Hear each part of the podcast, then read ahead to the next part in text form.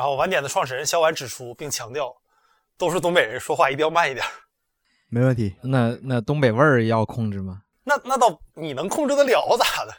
咱们特别是我们黑龙江哈尔滨人，也没有口音呢。我寻思我也没有口音啊，相当的标准，是吧？我感觉这个黑龙江这边人好像是也没有什么没有啥玩意口音，是吧？你你刚才那话 有有两百种，有两百个需要调整的地方。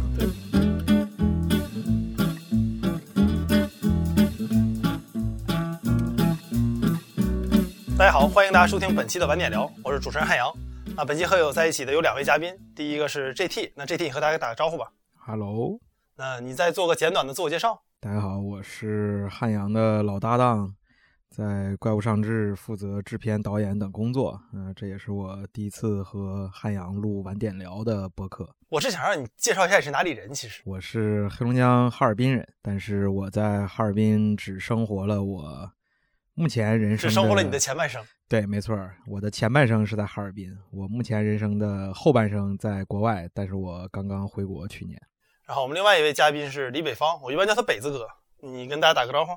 啊，大家好，我是我是李北方，我是汉阳的朋友，我是黑龙江鹤岗人，一在鹤岗生活了二十五年，现在在鹤岗从事这个建筑材料的工作。你看看这种自我介绍多标准，就他把我想说的都说了。没有，我我是刚才照着他那个标准就扒的。呃，本期节目是这样，我和李北方约好久了。就朋友，你听到这儿可能会想，你脑中有一个李北方，就是这个李北方，可能绝对不是你脑中的那个李北方，并不是微博上那个李北方，他是一个另外一个人。我现在要做一个 disclaimer，这两个不是一个人。然后我们的这位李北方呢，是一个地道的鹤岗人，就你从小是在地道鹤岗生活长大的，对吧？是的，我是一直在鹤岗。对，然后所以我就一直想约李北方聊一聊鹤岗，因为鹤岗今年是一个可以说是一个网红城市，就这个名字过去可以被安到成都，被安到重庆，但它突然在一九年之后被安到了鹤岗身上，所以一直想找他聊一聊鹤岗，作为一个鹤岗人来谈谈鹤岗。但因为李北方有一个特点，就是我俩录过一期播客，后来没有发，因为只要我俩对谈，他都会非常严肃的在构思在说，这样会导致我们的节目效果，实话实说啊，它不流畅。所以我就想说，能不能把这期做成一个偏《锵锵三人行》这种圆桌的聊的形式？所以就把我的在怪物上志的搭档 J T 叫来了。首先，因为 J T 是哈尔滨人，也是广义上的黑龙江人。哈尔滨，哈尔滨以前是吉林的，你知道吗？而且哈尔滨是跟长春是直接接壤的，所以 JT 加上他有记者的经验，所以我想这次聊的话可以聊得稍微随意一些，然后这样我们的状态都会更好一些。刚才我们也进行了我们悠久的录播课的传统，在聊之前喝喝了两瓶啤酒，然后这个我没有瓶起子，还是李北方拿这个。拿手徒手开的这个瓶盖，对，这是东北人的一个种族天赋的一个技能，虽然我并没有继承。所以呢，本期节目我们的主题就很明确了，其实就是聊聊鹤岗。我也是东北人嘛，我长春人，我们是松嫩平原，鹤岗是三江平原，算是松嫩平原和三江平原的一次对话啊。我们这边比较这个富饶。鹤岗成为网红城市之后，会有很多很多的报道，像李北方也帮助过一些媒体在这个鹤岗做过一些采访，所以他也是相当于不光是一个鹤岗人，还带着这些聊鹤岗的人去。看了鹤岗的样子，但这个过程中我们会发现一点，就如果今天你在微信或者说在知乎搜索鹤岗，能搜出来非常多的文章。但这些文章首先它有两个特点：第一，房价是关于鹤岗文章唯一的流量密码，就仿佛所有的文章也好，还是抖音的视频也好，包括很多鹤岗的博主自己都说，如果没有聊房价，那这个就没有什么人看。另外一个特点呢，是我总愿意形容一句话，就是鹤岗人不能代表自己，他们必须被代表。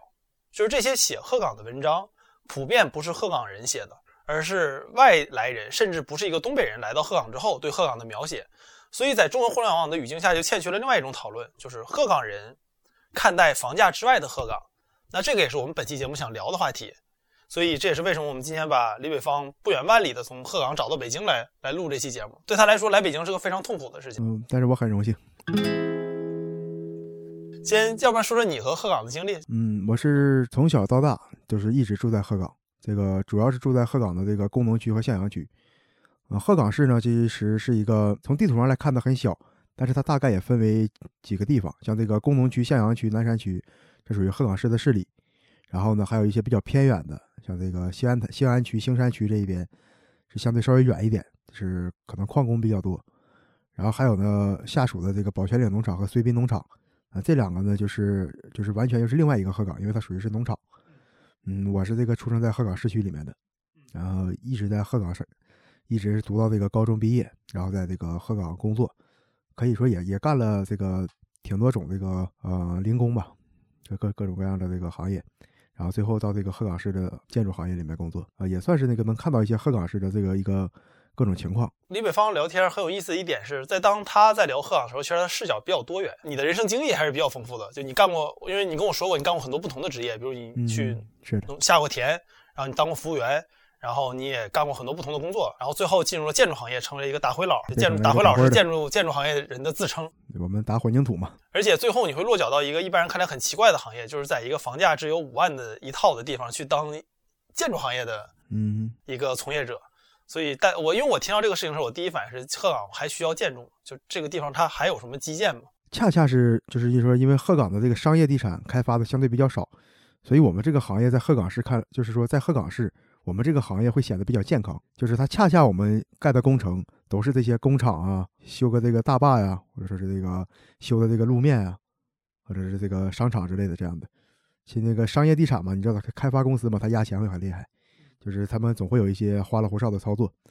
就是鹤岗市这个之所以为什么房价能这个是吧，反复上了这个受到了这个全国人民的关注，也是因为啊、呃这个棚改的房子盖的太多了。那所以你定义中鹤岗相对于之所以你还能从事这个建筑行业，恰恰是因为它的商业地产不发达，所以普遍的都是这种大型的工程，而这种工程的结款什么还是比较快的，所以这个行业反而是比较健康的。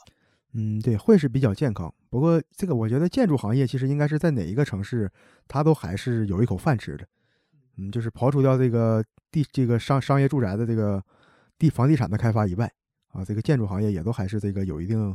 这个生活空间的。但反过来来说，你你作为一个鹤岗的建筑从业者，你没有自己的特殊性，比如你这个时候为什么能从鹤岗来到北京，也是因为你们那儿现在太冷了，这个农农闲对吧？这个是对，这是我们这个东北的特点嘛，因为我们那边的建筑行业实际上就是只能干到这个十一月多一点，然后在这个到来年的这个四月份之前，呃，我们都是放假的，因为它上冻了嘛，上冻了之后你再要施工，成本就会特别高，大家就都不干了。所以鹤岗现在有蓬勃的正在开发的这些商业的地产的项目吗？还是说，在最近几年，鹤岗其实已经没有什么新盖的商品房了？其实是一直还是在有新开发的，像这个正大集团、永丰集团都在开发这个新的商业地产，呃，卖的价格呢，一般来讲是这个两千到五千不等。一平方米对，都是这个高层建筑。对，就是就是就是此时此刻，他们还在盖在鹤岗的市的核心的区域，还是周边一些？市区市区的位置。鹤岗市的周边，呃，应该是就是没有在商业商业地产的开发了。大家都知道鹤岗是个人口流出的城市，且没有什么人买房，所以它房价才便宜。那为什么他们还在盖呢？这个其实也是有各种多方面的因素。首先就是一个企业嘛，这个这个房地产企业，你拿了地，你不能放它空着嘛。还有一个就是它这种集团式的公司，啊、它有自己的建筑队、运输队和这个材料公司等等等等，它闲着的闲置，它不动起来，它成本是很高的。这个房子可以慢慢卖，然后就是它这个卖吧，就是鹤岗市是人口流出城市，但是这个鹤岗还有这个下面的县、下面的乡啊、下面的农村，他们可能会来到鹤岗。再加上这个鹤岗本地的，这当然我对这个具体的市场的数据我没有调研过，嗯，但是这个总而言之呢，他们确实是现在还在开发，就是对，那鹤岗其实是一个很有意思的城市，就像它名字一样，原本是鹤立之城嘛，然后所以现在缩写成了鹤岗。之前晚点的编辑曼奇问我，我说我要录这期节目，他让他问我一些问题。他问的第二个问题是：鹤岗真的有鹤吗？实际上是有的，因为鹤岗有一个围场湿地丹顶鹤自然保护区，就它是有丹顶鹤的，所以它叫鹤岗是因为它真的有鹤。而且鹤岗和边上的齐齐哈尔扎龙自然保护区可以说是中国丹顶鹤生活的最多的两个地方之之三吧。另外一个地方是江苏的盐城，那丹顶鹤的夏天一般是在黑龙江度过的，然后冬天是到盐城度过的。就虽然丹顶鹤是所有中国人都知道并且经常说的一种祥瑞物种，但真正它在中国的这片土地上生活的地方其实不多。鹤岗是其中之一。而且鹤岗不光有丹顶鹤嘛，还有这个白鹤。围场湿地也是我国北方的三大水禽栖息地之一，也是一个候鸟迁徙的坐标区。对，事实上，作为一个黑龙江人，我从小对鹤岗比较明确的一个概念就是跟煤矿有关。可能在所有这种煤矿资源类城市里，目前鹤岗还算比较幸运的一个，是这样吗？我觉得是这样，就是但鹤岗的这个煤矿枯竭确实已经是一个比较严重的情况了，因为现在开采成本已经特别高了。嗯，但是这个因为鹤岗呢，它还有一些这个你像这个农业呀，是吧？和一点工业一些其他的这个产业在鹤岗城市里面，所以就是鹤岗市还可能是还没有那么糟糕，没有就是说完全说是像那种资源枯竭了，这个城市的人真的就什么也做不了了那么一个状况。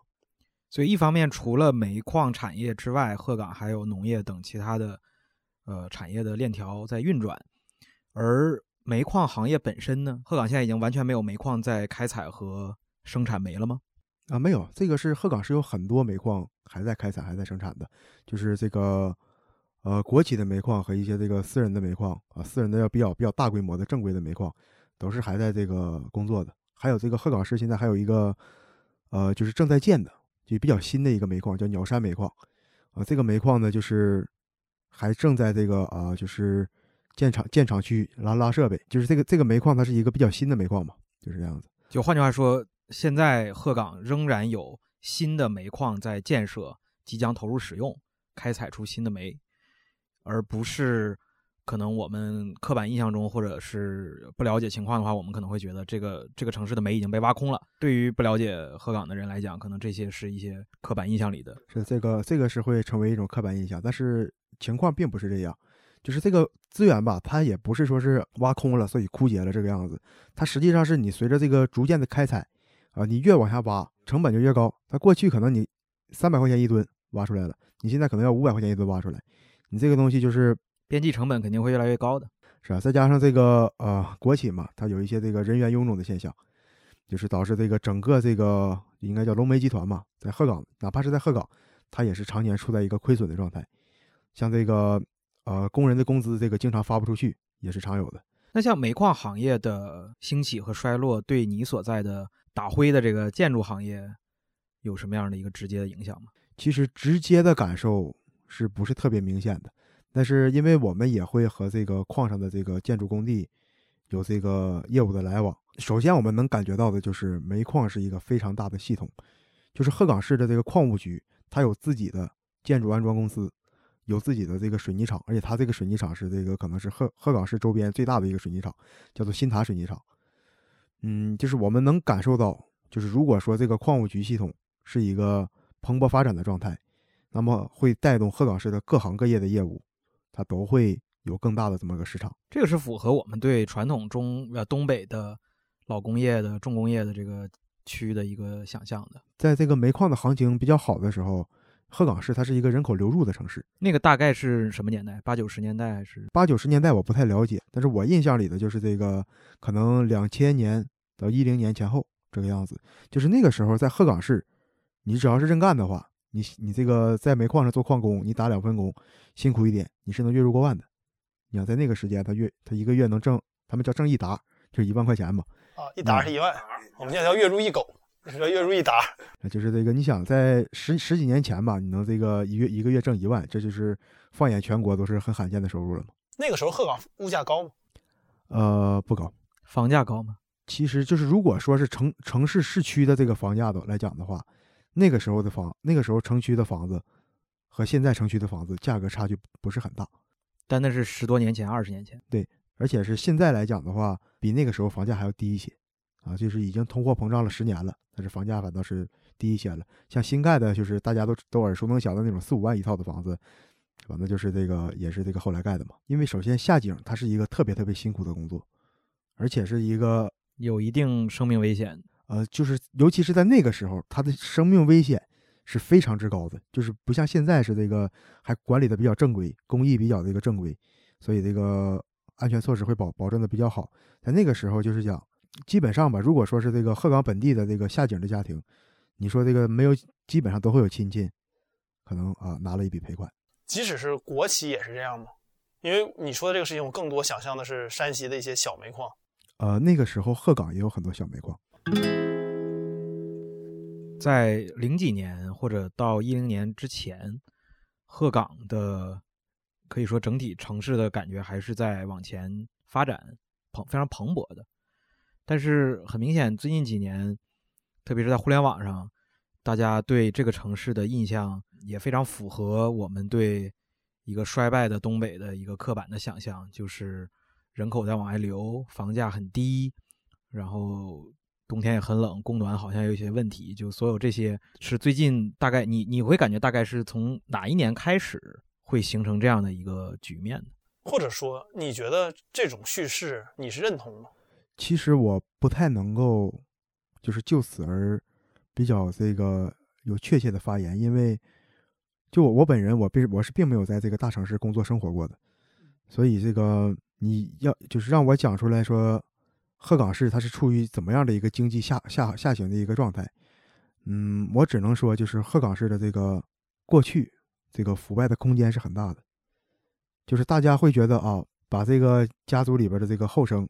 安排进入这个哪个国企的煤矿，是吧？那个时候工作叫买工作，可以花钱买一个工作，然后还有就是说送到这个学校里面混几年，混几年，然后这个找机会啊，学校里面或者其他一些部门混几年，然后安排到一个安排出来一个编制。那个时候在鹤岗市还是比较普遍的，那个时候是什么时候？大概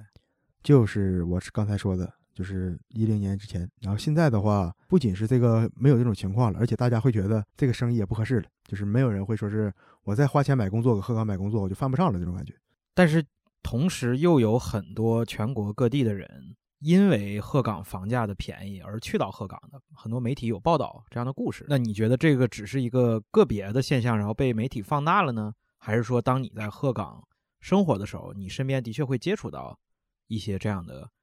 鹤漂？应该说，在这个所谓的鹤漂这个群体，还是确实不是一个很小的群体，它确实是有很多人来到了鹤岗这个城市，甚至鹤岗本地最大的一个这个短视频的网红，他是一个广东人。怎么说呢？因为他是一个广东人，就是你鹤岗本地人，你不会意识到鹤岗跟别的城市有什么差异性的地方，但是他作为一个外地人，他一来到这里，他带着这个其他的这个外地人对这个地方的这个刻板印象和想象，他者的凝视，对，然后他带着这些问题一来啊，然后他一解答，本人就是据他讲，他是这个来鹤岗，他是想休息休息，因为当时看到鹤岗房价很低嘛，然后想他想给大家讲一讲这个鹤岗本地嘛，然后给他的网店引一些流，然后他没想到呢，一下子就是说，反倒他这个流量火了，最后他在鹤岗做起了房产中介。然后我我好像看过一篇报道讲，就是这个人他做房产中介，并且有很多鹤漂因此去找到他，让他帮忙在鹤岗买房或者租房。那篇文章是一个我国老牌媒体做的，而协助那篇文章报道的人就是李伟峰。嗯，这当时当时我在现场，人人在鹤岗，刚在呃刚下火车，人在现场。嗯，就是当时他也这个谈到了嘛，就是他这个销售额、销售量，就是卖就通过他手卖给外地人的这个房子还是很多的。鹤岗市的这个鹤漂所谓的这个鹤漂的群体，应该还是有一部分人的，但是具体这个都是什么样的人，呃，我我并没有深入接触过，我只能说鹤岗这个城市可能是比较适合一些这个特定的人群来到这里做这个所谓鹤票的。那你在鹤岗成为所谓网红城市之后，感觉到你自己的老家有什么变化吗？现在实话实讲的，就是我真的是，就是从我身边来讲，我是没有一点感觉的，就是大家该怎么过还是怎么过。那我可不可以做这么一个比喻，就是鹤岗仿佛是一个水池，东北还有一个水泡子，然后那篇文章是往这个水泡子里扔了块石头，不管这个石头砸出来的涟漪多么的汹涌，嗯，但水始终是水做的，它下面还是平的。我觉得这可能就是这个现实生活和互联网的一个微妙的这么一个体现。其实鹤岗市这样的城市，它绝对不会只有鹤岗是这样的，就是甚至说，哪怕黑龙江旁边的这个鹤岗旁边的这个双鸭山、七台河，它也会出现这种低房价的现象。像这些甘肃啊，还有这个中国的一些这个偏远的一些省份，其实都有这样的城市。嗯，我觉得鹤岗市这个可能是确实是它这个房价在当时达到了一个极点，就特别低。于是乎，这个网友就进行了对这个他对这个城市又有了一些自己的想象。于是乎呢，这个所谓的鹤岗就成为了这么一个符号，成为了大家想要这个去讨论一些内容，想要去这个论述一些问题的时候，他会鹤岗就变成了大家想象中的这么一个概念。但是实际上，这个鹤岗人具体是怎么过的，他还是那么过的。那我觉得对于鹤岗的很多描述也是一样，就是是虽然是他者的视角能看到不一样的点，但似乎这些不一样的点是一些似是而非的点，然后又经过了模棱两可的解释，然后变成了我们对于鹤岗的一个刻板印象。嗯，我觉得是这样，因为其实这是鹤岗来讲，它就是一个很普通的一个城市，就是它确实是会有这个呃，像这个资源型是这个低房价，这是它的特征。但是它也就是那么一个城市，它作为城市来讲，就是你在它的大街小巷里面走着，你并不会直接的感觉到它就会和哈尔滨和北京有什么那么大的区别，除非是这个繁华的地方当然是不一样。那你刚才说到就是鹤岗人生活，呃，还是很如常的在进行。你作为鹤岗人，当你回到鹤岗之后，你正常一天大概是什么样？你像我现在从事的这个行业啊，就是我每天我们是早上六点上班，我就是大概这个五点多一点起来吃一口饭。我打断你一下，就是大家要意识到东北的天亮是非常早的，毕竟纬度高。嗯哼，是的，啊对，就尤其夏天的时候，就是五点的时候天已经亮了，然后我这个吃口饭，然后就去上班工作，因为我们这个行业嘛，就是它是只是说是和工地工地之间的这个交流，所以还是这个比较小的这么一个呃圈子，就是在这个里面工作。然后就就我个人来讲吧，我就是会可能会和朋友聚聚会，然后看看书，一天就那么过去。你的这个聚会和看书是发生在早上六点之后吗？还是就是 下班之后嘛，也是这个几下午六几点下？班？一般我是我我们这个行业是这个下午六点，正常来讲是下午六点，但是因为它会有一些时候，就比如说你今天下了大雨，下了大雨呢，这个你可能早上到单位看一眼，然后就走了，因为没有工作没有事情做嘛，又或者说可能今天这个啊提前提前忙完了，大家就早走一会儿啊，当然有时候也会这个加班加到比较晚，嗯哼，我是我刚才讲的这个就是说看看书聚聚会嘛，是这个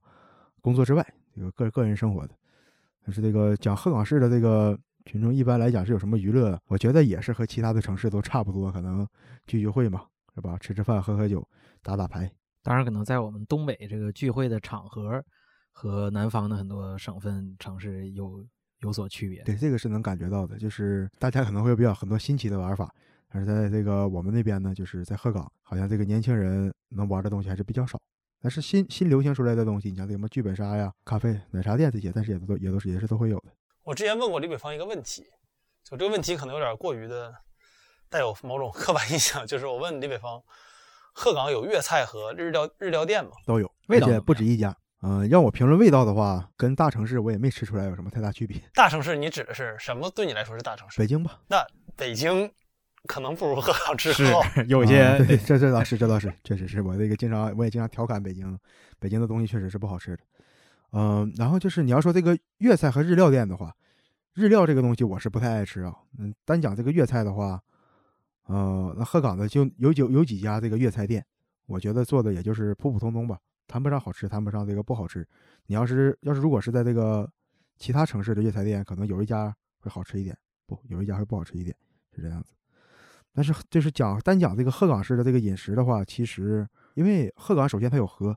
靠河还靠江，它罗北旁边是这个是这个是这个黑龙江嘛，然后这个下下面啊宝泉岭有梧桐河，而且还有很多农场，就是它的食材是很好的，再加上鹤岗鹤岗人吧，就是这个矿工比较多嘛，就是矿工我你下我下了井了，我也不知谁也不知道我还能不能上来，我今天从井上上来了。我对自己大大家都会对自己好点儿，所以就是鹤岗的这个其实要说餐饮方面的话啊、我觉得还是不错的。那既然都提到餐饮了，说点你觉得鹤岗好吃的呗？这个我我前几天还在北京听人讲，说北京最近开了很多家鹤岗小串儿。啊，是的，还有齐齐哈尔烤肉。鹤岗小串儿是这样啊，就是它的做法其实就是照一般的烧烤串儿要小很多，它一一个肉片儿可能有一个瓶盖那么大，肉片儿还是肉块儿？有的是片儿，有的是块儿，哦，它有的会串成片儿烤，比如肉片儿，嗯然后有的是这个会用空块儿烤，比如说这个烤肥瘦，它那个猪油是这个块状的。那跟北京这个流行了很多年的那个叫什么来着？燕京小腰之类的类似吗。望京小望京小腰。望望京望京啊，这个鹤岗人民这个也引入了望京小腰啊，以前就是你看这互通 互通有无了啊！啊鹤岗烧烤现在也加入了望京小腰，你在每家烧烤店都能点到望京小腰。然后鹤岗烧烤就是这么大小的串儿嘛，然后它是用这个猪油来烤，然后撒一点调料，它不喂料也不腌制，就是这么一种烤法。所以他是把猪油刷到上面去烤。对嗯、我小的时候鹤岗烧烤大概也就是十七八样吧，能有十样的这个像什么肉片儿啊、肥瘦啊、板筋呢。啊，现在的话就是已经会给你一大张纸，可能有几十种这个烤的食材，就说明这种烤法其实是很好吃的。它会加入各种各样的食材来烤。嗯，鹤岗满大街都是烧烤店，啊，鹤岗人是很爱吃的。你一般多久吃次烧烤？我是尽可能的多吃少吃啊，其实我很爱吃，但是因为这个东西它不健康，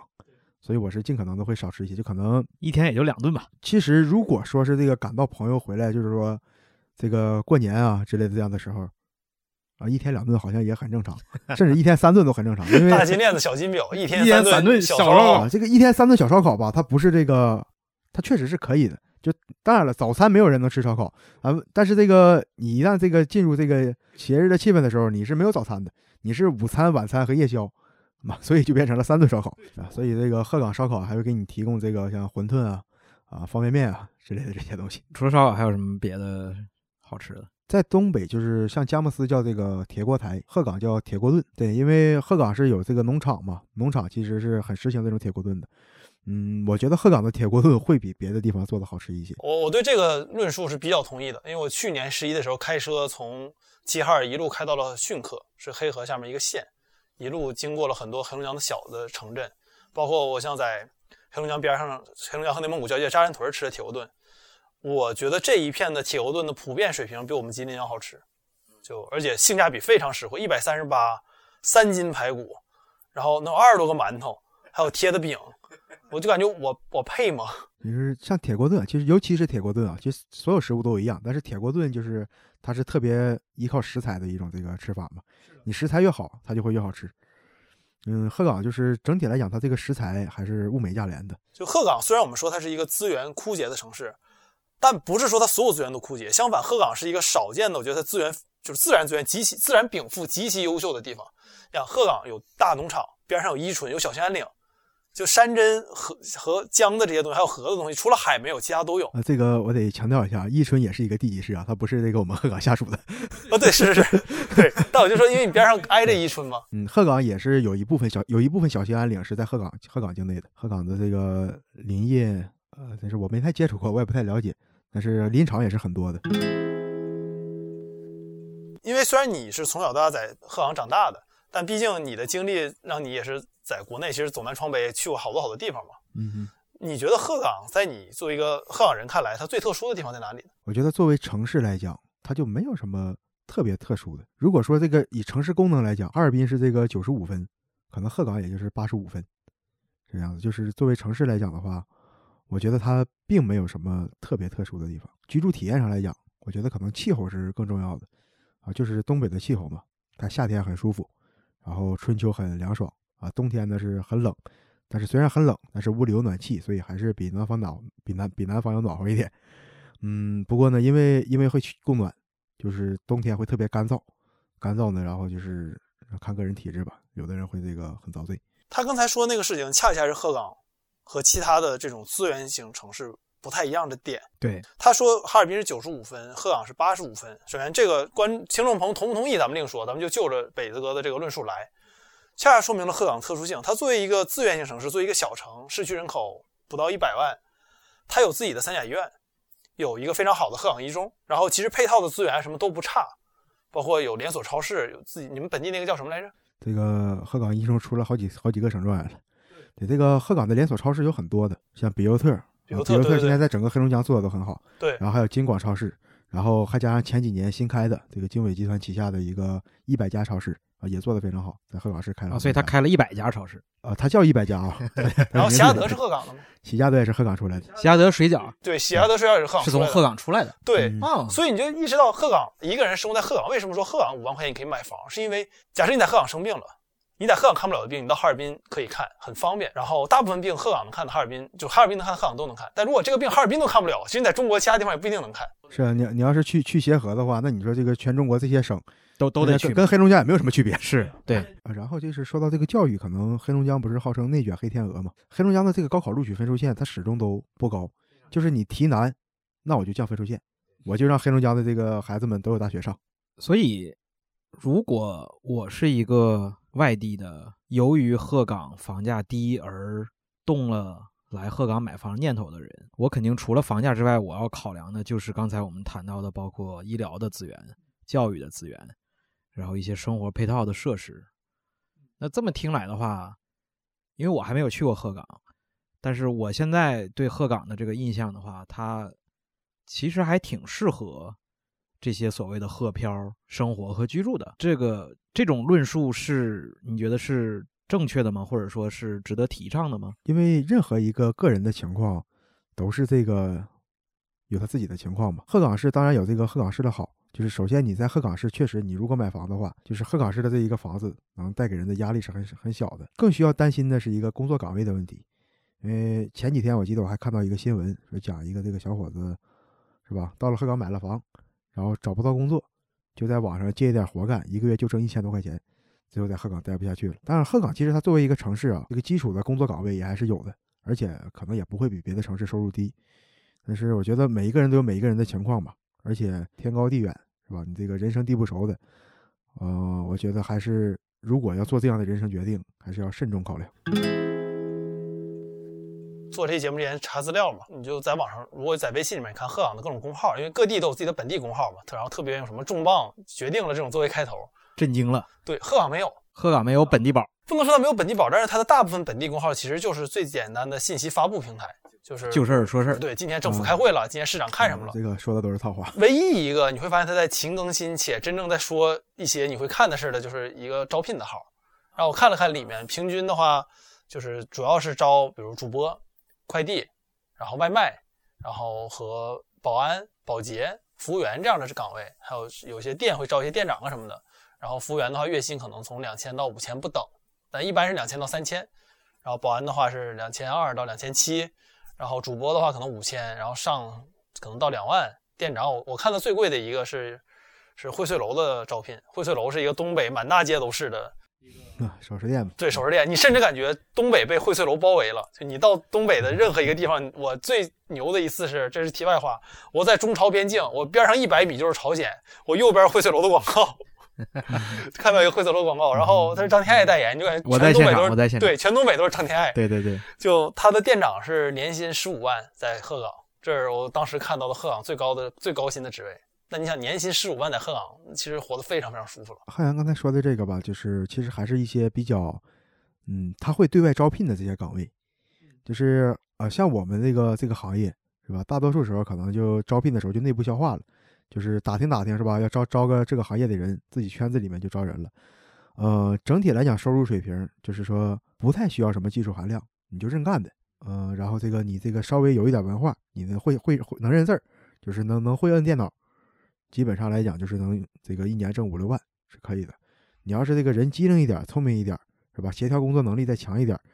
你挣到这个十万左右的年薪也是可以的。啊，像我们单位的这个本科有本科学历的这个工程师嘛，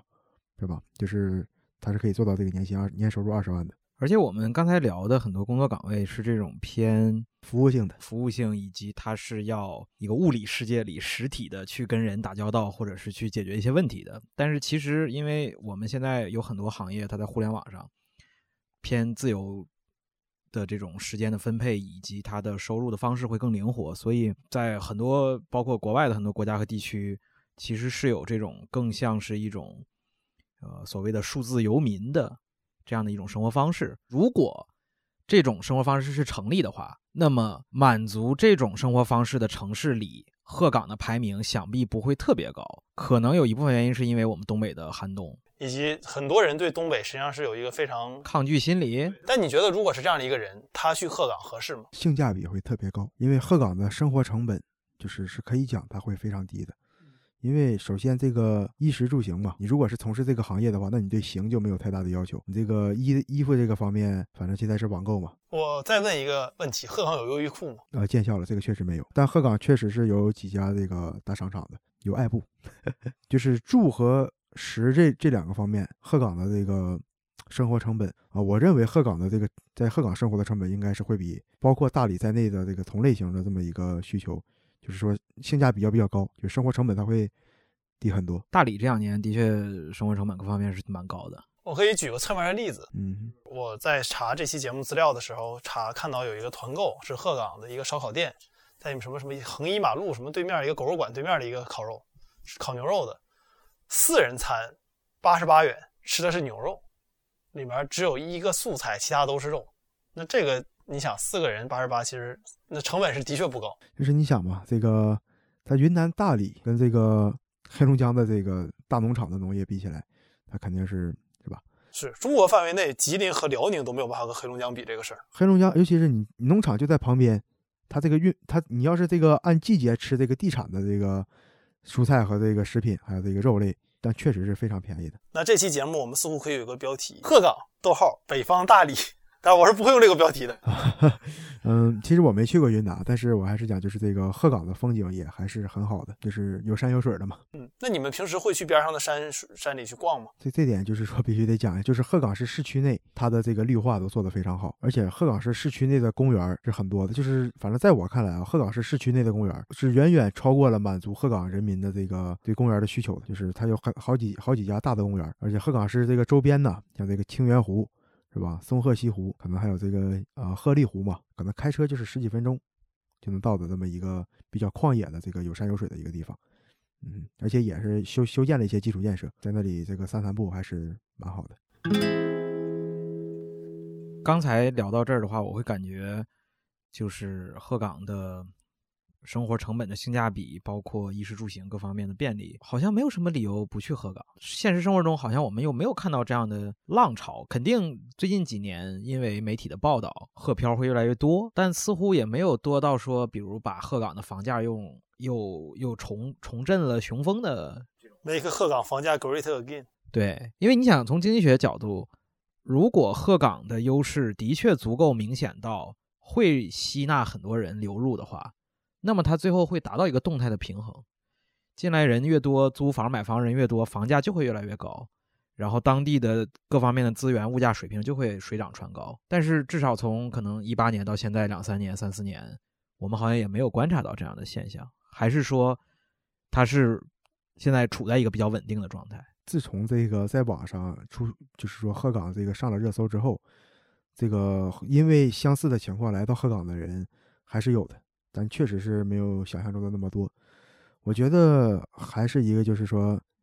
你要是贸然的选择一个城市，因为你一旦选择一个城市，这个可能动辄就是一个下半生的问题了，还是对个人来讲还是一个比较慎重的一个考量。它不像大城市，大城市你去就完了，大不了我我我回来了，大不了就是我不在大城市待了，反正我去大城市我是租房子。而且我觉得对于这个大多数人来讲，像这个刚才这个 GT 说的，如果说我是一个。我能在曼谷吹着海风，给这个华盛华盛顿硅谷做工作的人，可能这样的人其实还是比较，在这个总在这个所有人的人人数里面来讲，他还是少数的。而且这些人他会是比较理智的人，他会这个综合考虑各方面的情况。真正的这个大多数人吧，绝大多数人，他还是会像这个汉阳刚才讲的，就是，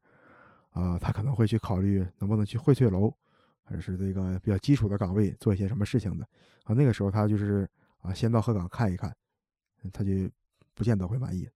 那我可能想问个比较私人的问题：那你作为一个年轻人，为什么你留在了鹤岗呢？就毕竟这像你说的，这对别人来说是下半辈子的事，对你来说也一样。呃，因为我生在鹤岗，这个肯定是有各方各面的因素嘛。首先，我就是生在鹤岗的，我的这个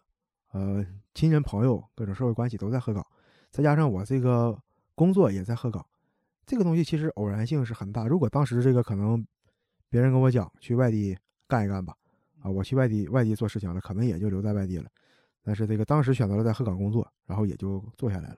也就一直留在也留在了鹤岗。那你目前为止有考虑过在以后的某一天里面，我指以后可能三到五年后搬到另外一个地方住的打算吗？有这种，对我个人来讲，我的情况是很特殊的。我只能说是有有有这个可能，但是没这个想法。我觉得是这样，就是我们现在的这个互联网，它的声音是大的声音盖住了一切，就是小的声音，你只有到了小的圈子里面才能听到。没错，就是说，如果你这个人今天突发奇想说，我想在互联网上找一个生活在鹤岗的年轻人的声音，我想去听一下，我想去看一下他生活的现状。你没有任何的渠道，没有任何的手段做到这一点。我打开小红书搜以鹤岗。为关键词的，说到这儿，我我现在就打开小红书搜一搜鹤岗。你现在干这个事儿，我我继续我的阐述。我打开微信，我打开微博，我打开，对吧？任何这些社交媒体，抖音、快手之类的，我以鹤岗和相关的关键词去搜索吗？但是那样的话，你搜出来的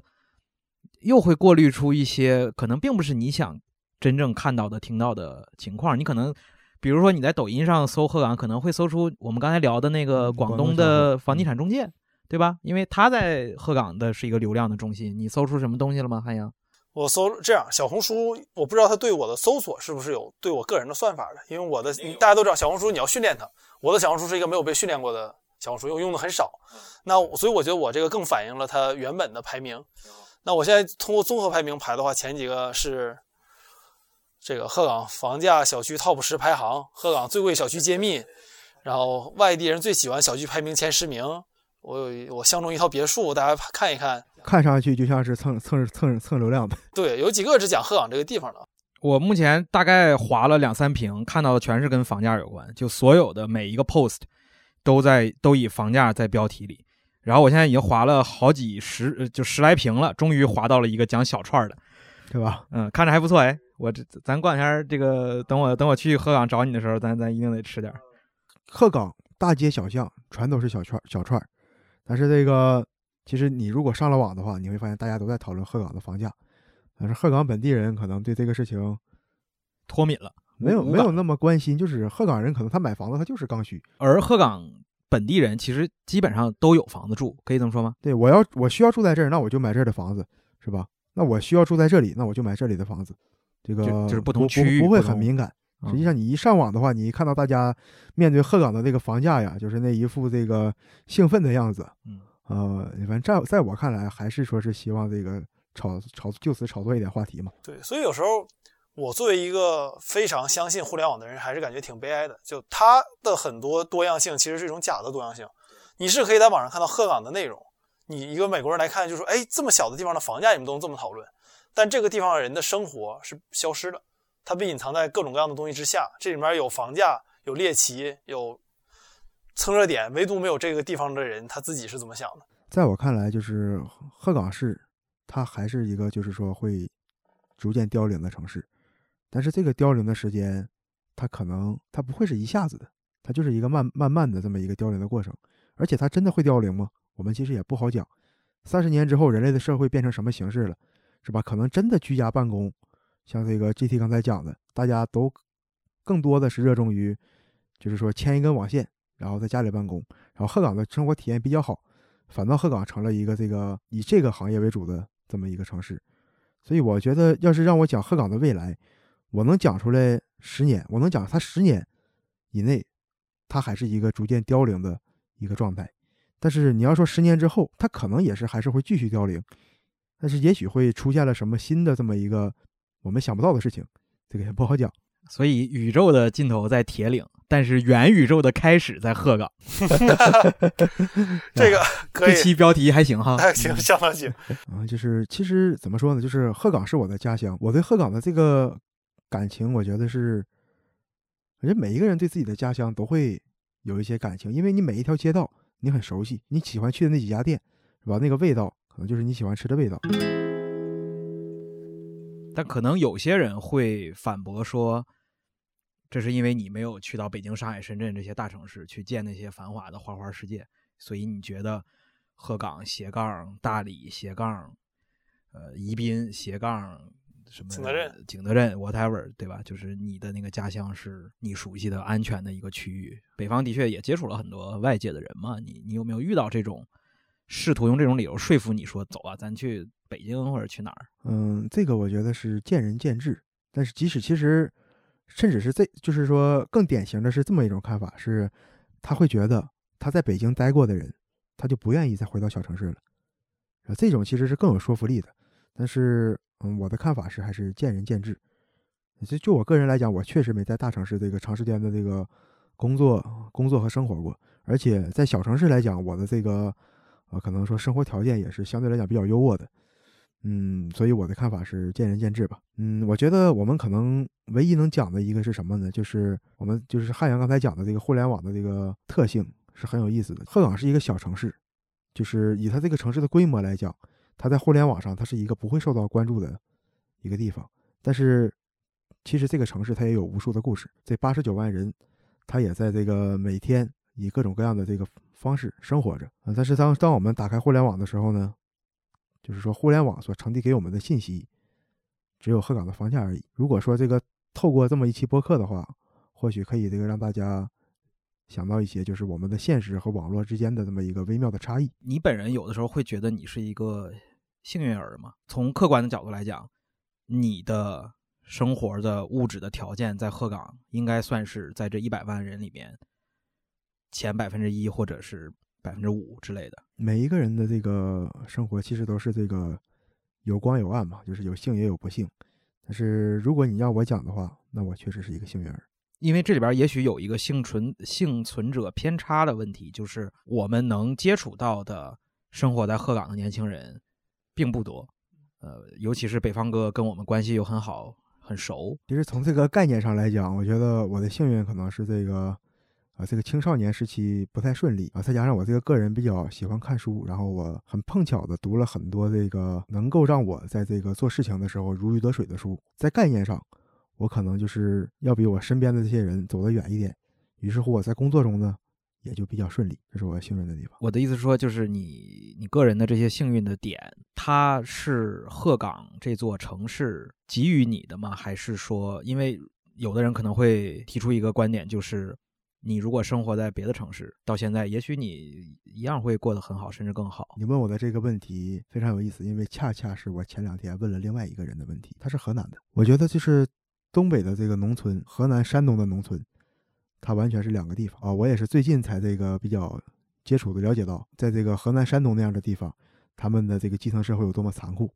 像东北的话是没有那么残酷的，就是可能还是反倒比较这么温馨的一个地方。所以我也会反思我自己，如果我是生在了河南，那么我又会是什么样子？我觉得这个东西吧，它还是有偶然有必然，就是有必然的成分在里面，也有偶然的偶然的成分在里面。所以可能这个东西确实是一个。我们没有办法去讲的一个东西，可能一个他在河南出生的人，从小接触的环境是很恶劣的，但是他就很厉害，他自己他就可能就是考上了北大，考上清华了，呃，或者一个可能他在黑龙江就是出生的人，甚至可能他家里的条件还是比较优渥的，他吃喝嫖赌就是把自己的人生给毁掉了。我现在来讲的话，就是一个地方的地理，这个说到这个，好像是这个当年这个苏联共产党还批里批批判过这个理论啊，说这个地理决定论是不可取。我想。鹤岗带给我的，肯定是在这个骨髓深处，也可以说是鹤岗，也可以说是黑龙江，或者说是上溯到东北中国，都在我的这个内心的认识深处，都会产生一些影响。这些影响，它可能不会在我的有意识的能够把它叙述出来，会在我比较无意识的时候能够体现出来。但是总体来讲，我认为我生在鹤岗还是比较幸运的，因为这也是我最近的一个见识，就是在这个。至少在黑龙江来讲，整个黑龙江啊，从这个基层社会的这个资源来讲吧，是吧？耕地很多，大家不会因为耕地而这个出现那种恐恐怖的乡土社会啊。然后这个教育也很宽松，再加上这个教育水平比较高，家长普遍比较开明。我觉得啊，这是从这个比较这个现实的因素因素的层面来讨论的。嗯，但是具体还有一些这个比较微妙的那些因素，可能还是在这个无意识的里面。你刚才说到这个。黑龙江农村的本身的环境还是比较好的，但觉得这个可能对大部分听众来讲，甚至对之前的我来讲，它都不是一个默认的背景知识。你能不能具体的讲一讲黑龙江农村为什么你觉得它会比像是一个山东或者说一个河南的一些一些农村要更好？从一个这个比较直观的例子上来讲，在山东和河南，说一户有一亩三分地，它真的可能是只有一一亩三，就一个人真的只有一亩三分地。你可能去了一个农村，这农村五百户人，五百户人。然后只有一千来亩耕地，那可不就是一个人他就只有一亩三分地。但是你在这个黑龙江，就是哪怕比较简单的这个农村，说一个家庭有几十亩地，有好几场地，甚至十场地，呃，是挺常见的一个现象。甚至说这个你去一个可能相对比较富裕的农村，大家会这个津津乐道的讨论说啊，那个谁家养了九十头牛，那个谁家是吧，给了谁家的孩子在大城市攒出了首付。是这个黑龙江，而且就是啊，对，还有一个就是。很 直接让我这个特别这个明显的例子啊，就是我去山东的一个农村，这个农村啊，因为这个扶贫政策嘛，它地面硬化做的特别漂亮，就是柏油路，还有每家院子都有这个水泥道，但是整个农村只有一家小超市，这个农村是五百户人，就一家小超市，里面的商品非常非常这个贫瘠，非常少。但是你就是在东北的话，你去一个农村，这个农村可能路破破烂烂的，也没怎么修。道上你感觉走的全是牛，牛比人多。但是这个农村也可能只有三百户人，他有六七家小超市，每家小超市货都堆得满满的，然后甚至可能还有两家饭店。嗯，就是其实你看，我们都讲这个东北是吧？是这个人口流出，说东北这个完蛋了是这个已经不发展了。但是其实你真就是我觉得真正往下看一看的时候，你去看一看这个四川、河南、山东的这些农村。然后你再看一看东北的农村，可能真的是会有一些不同一样不同的看法。这个我有一个去年的亲身的例子，就是我带一些朋友去东北，然后去延吉、开山屯一带，去去看所谓尖岛的历史，这是当年日军侵华最开始的前线。然后当时有一个在贵州工作的朋友去，正好去了一个村子，他又看那个村子建筑特别有意思，他自己下去看，然后看到一个小村子里面，就像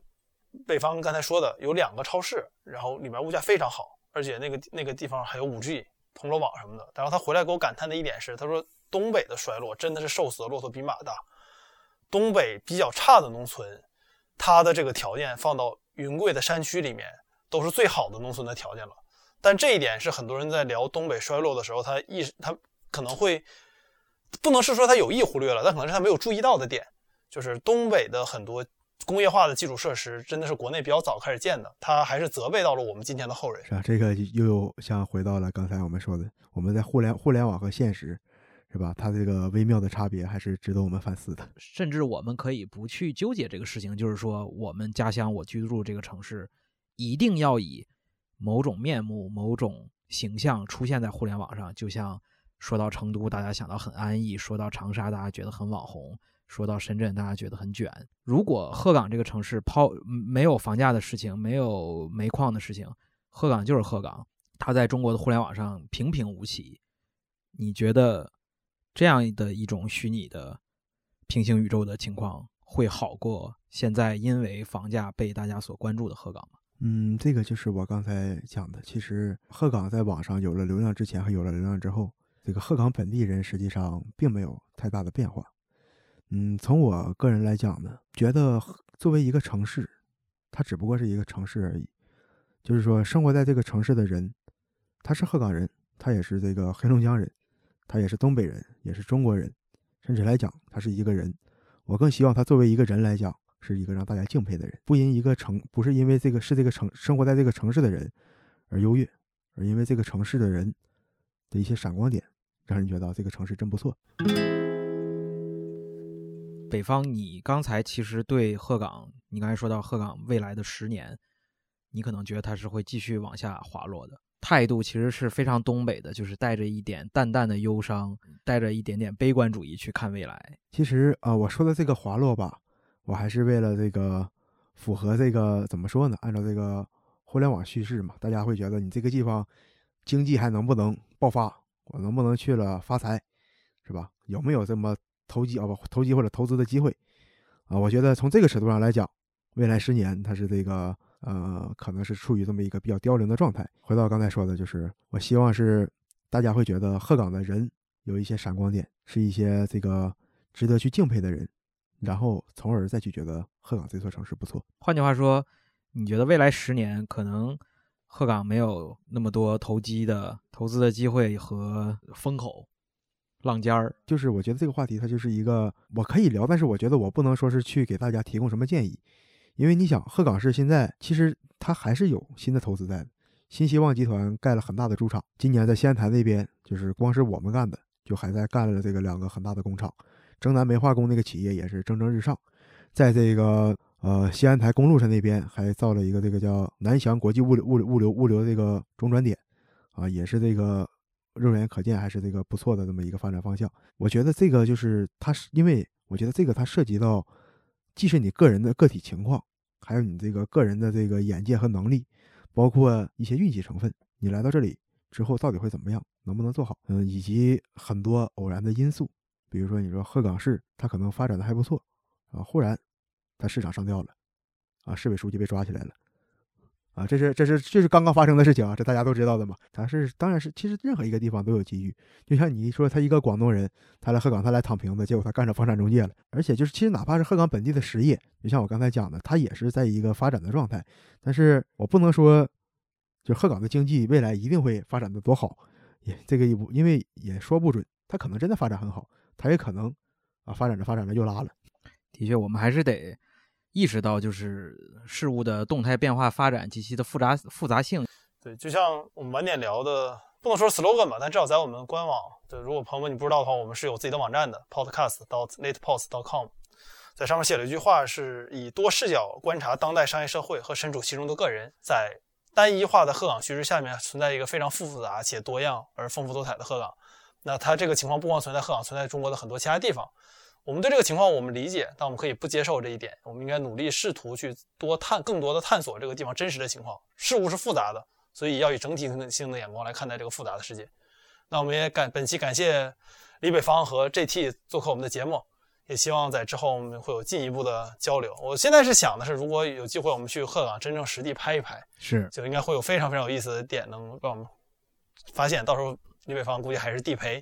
啊，我会非常荣幸。对，我们会争取在你最忙的时候找你的，这样才能拍到真实的你。你什么时候来，我什么时候不忙。不，我什么时候去，你什么时候忙，我就要拍你忙。好别别的不重要，反正小串儿咱得过去尝尝。那必须走。呃，管够。好了，好，那我们下期再见，各位，拜拜。好，拜拜。拜拜。